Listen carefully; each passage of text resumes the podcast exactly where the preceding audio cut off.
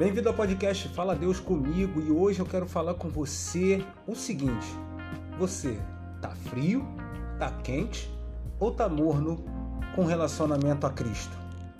Bem, lá em Apocalipse capítulo 3, a partir do versículo 15, vai falar algo poderosíssimo.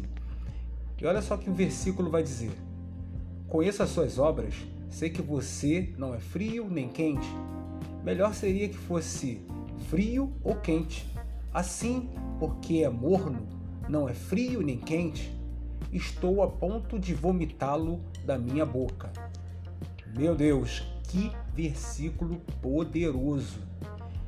Cristo aqui está falando com João, o seu apóstolo querido, que havia uma igreja que ela estava meio termo em respeito em relação ao cristianismo. Então, eu digo para você, como é que está a sua vida com Cristo?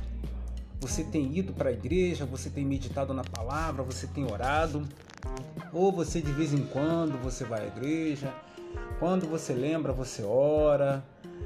Meu irmão, minha irmã, tome muito cuidado com essa atitude. Busque fazer o correto.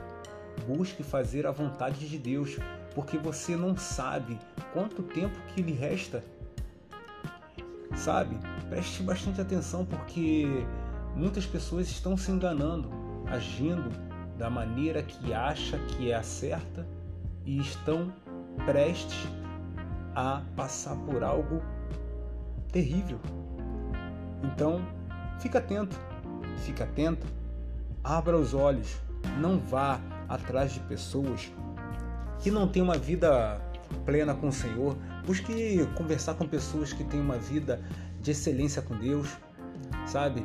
Há tantas pessoas boas na terra que podem te edificar, que podem somar coisas na sua vida. Cuidado com quem você tem andado, cuidado com quem você tem se associado. Essas pessoas, infelizmente, elas não têm coisas a, a nos acrescentar. Então, observe cada passo que você tem dado, tá ok? É, lá no versículo 19, olha só que interessante o que Cristo vai dizer: Repreendo e disciplino aqueles que amo. Por isso, seja diligente e arrependa-se. Eis que estou à porta e bato, se alguém ouvir a minha voz eu, e abrir a porta, entrarei e cearei com ele e ele comigo. Ao vencedor darei o direito de sentar comigo no trono, assim como eu também venci e sentei-me com meu Pai em seu trono. Aquele que tem ouvidos para ouvir, ouça o que o Espírito tem à igreja.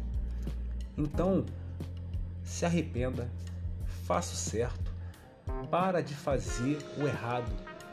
Não, não seja, não seja é, inconsequente, tá ok? Porque tem pessoas que fazem coisas e colocam a culpa depois em Cristo. Na verdade, a culpa é da própria pessoa.